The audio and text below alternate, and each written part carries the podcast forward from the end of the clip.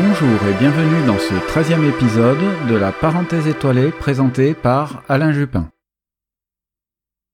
Au programme de cet épisode, la découverte du ciel de mai avec encore une éclipse, la planète Vénus superbement brillante et de jolis tableaux célestes entre autres.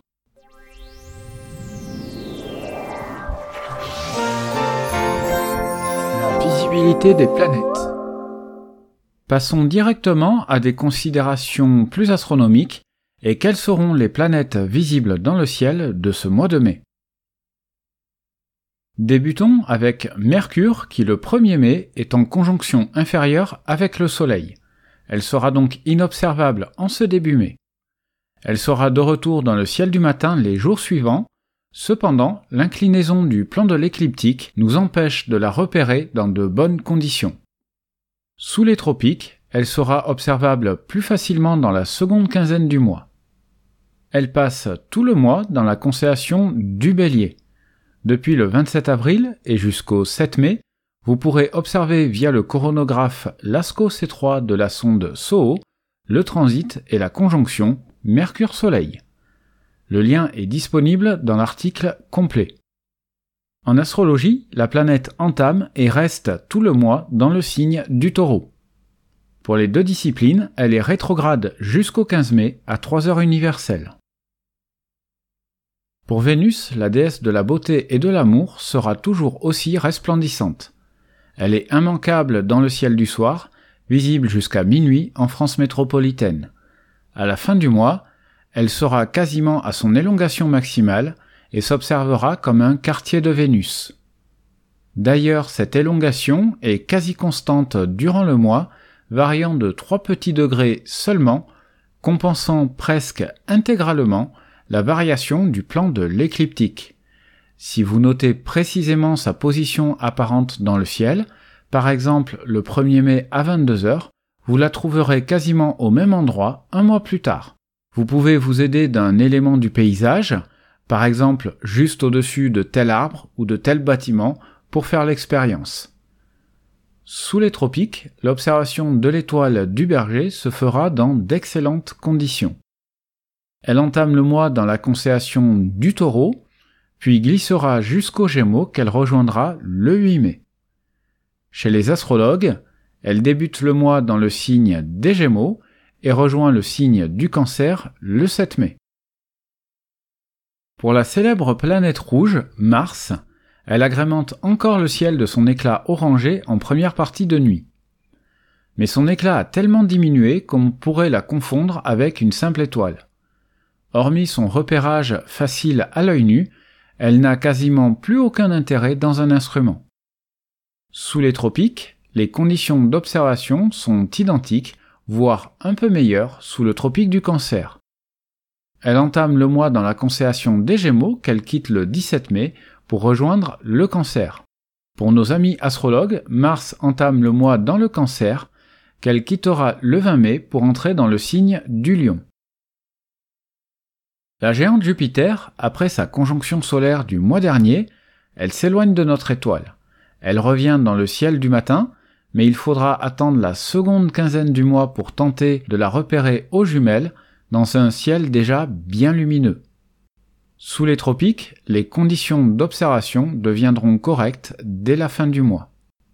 Elle entame le mois dans la constellation des poissons, qu'elle délaissera le 18 mai pour entrer dans la constellation du bélier.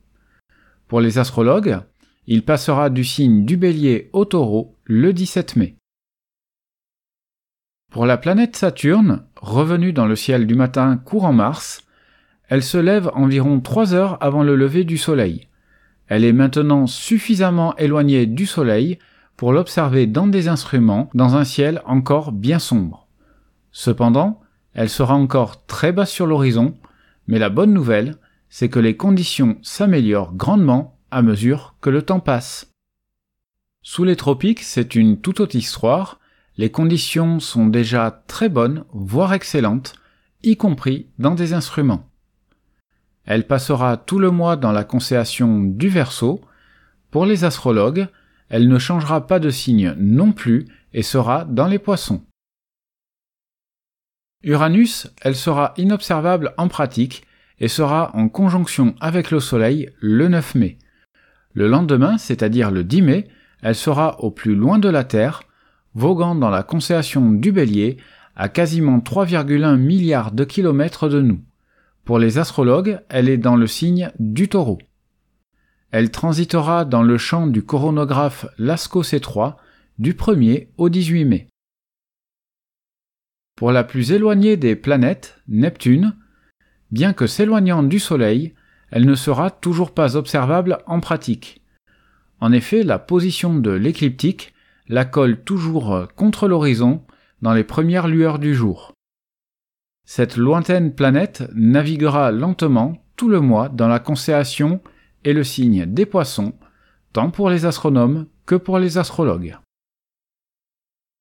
Située dans la constellation du Sagittaire, la planète naine Pluton entrame sa rétrogradation annuelle le premier jour du mois.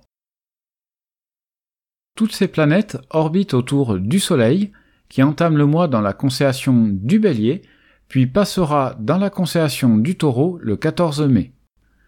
Pour les astrologues, il débute le mois dans le signe du Taureau et entrera dans les Gémeaux le 21 mai. Ce mois-ci, les jours rallongeront d'environ une heure et dix minutes.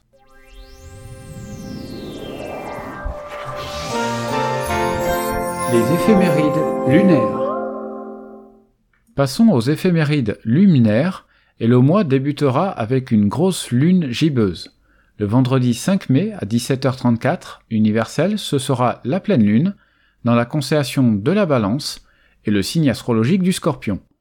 Ce mois-ci, elle est surnommée pleine lune des fleurs. On comprend aisément l'origine de cette appellation.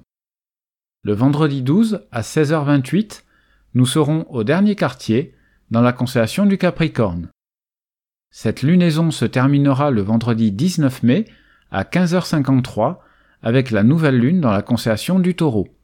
Ce long week-end de l'ascension sera donc la période idéale d'observation du ciel profond. Enfin, le samedi 27 mai à 15h22, ce sera le premier quartier visible dans la constellation du lion.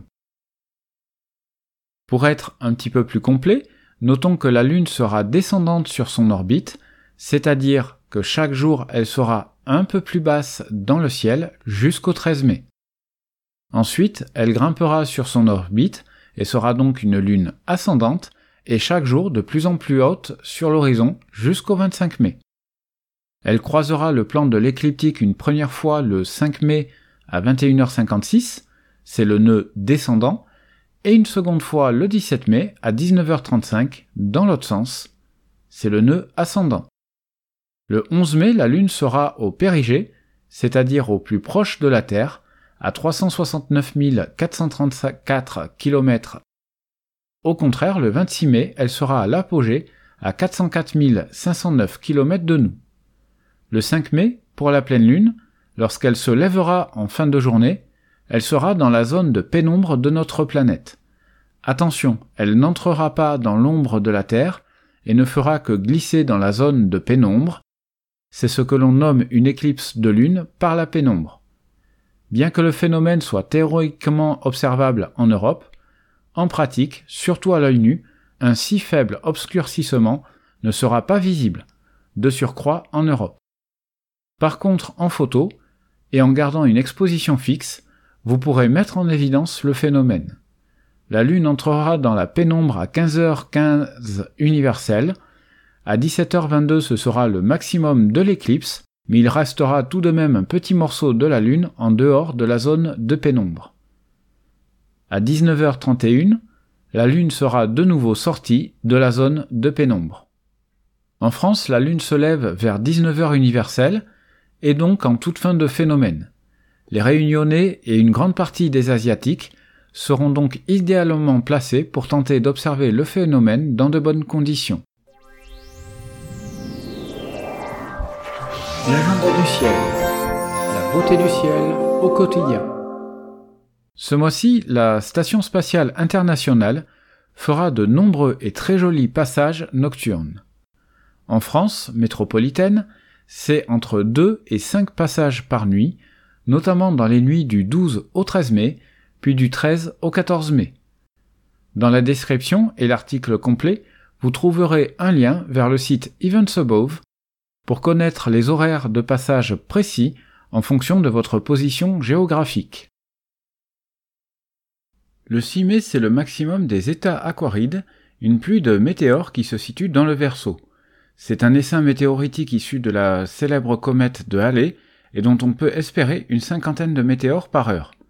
Cette année, le maximum se produit en période de pleine lune, masquant ainsi les étoiles filantes les moins lumineuses. Par ailleurs, en Europe, le Verseau sera invisible cette nuit-là, car sous l'horizon, il intéressera donc uniquement les observateurs austraux. Le 9 mai, en première partie de nuit, prenez vos jumelles pour savourer le spectacle de Vénus et du très bel amas ouvert M35 au pied de Castor, l'un des Gémeaux. Comme tous les ans, le 10 mai, et si la météo le permet, les Parisiens pourront observer un joli tableau céleste urbain, celui du coucher du soleil dans l'axe de l'Arc de Triomphe. En fonction de la météo, vous pourrez tenter l'observation la veille ou le lendemain.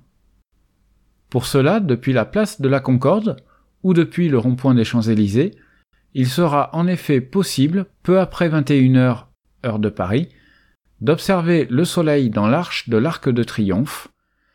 Alerte, alerte. Je rappelle qu'en temps normal, l'observation directe du Soleil doit se faire avec les protections et filtres adaptés, au risque de graves lésions oculaires. Cependant, sa faible hauteur sur l'horizon associé à la forte absorption atmosphérique, merci la pollution citadine, permet en général l'observation directe.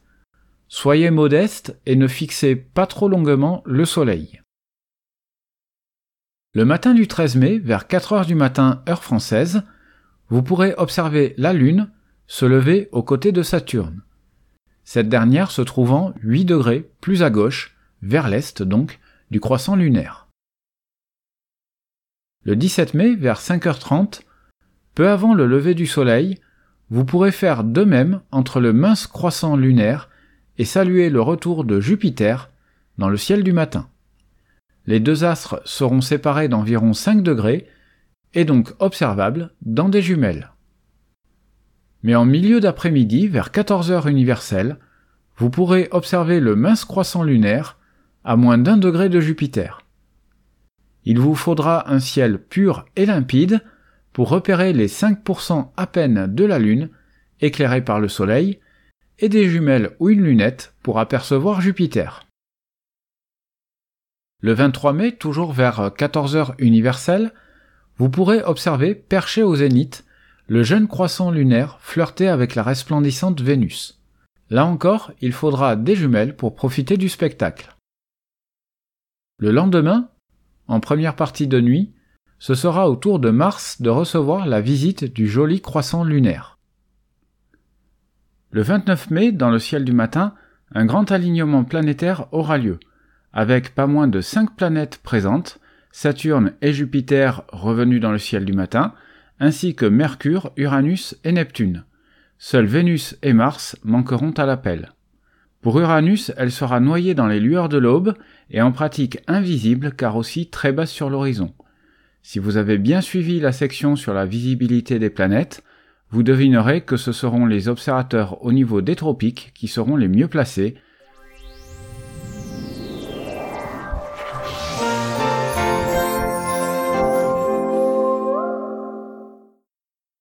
De mois, la partie visible du zodiaque s'étend des constellations des Gémeaux jusqu'au Verseau. Les Gémeaux se couchent rapidement en début de soirée, alors qu'il faudra attendre la fin de nuit pour voir le lever du Verseau. En fin de mois, on apercevra dans les premières lueurs du jour les poissons et le bélier. En milieu de nuit et en milieu de mois, les constellations du dragon, d'Hercule et du bouvier nous observent depuis le zénith. Vers l'est, le triangle d'été est déjà là. Aux jumelles, je vous propose d'observer les amas du capitaine Hook, alias NGC 6633, et l'amas de Graph, IC 4756. Ce sont deux amas assez méconnus super beaux jumelles, mais de repérage assez délicat car invisible à l'œil nu. Dans l'article complet, vous trouverez une carte de repérage. Pour les observateurs disposant d'un télescope, je vous propose de pointer M68, surnommée la galaxie du sombrero, située entre les constellations du Corbeau et de la Vierge.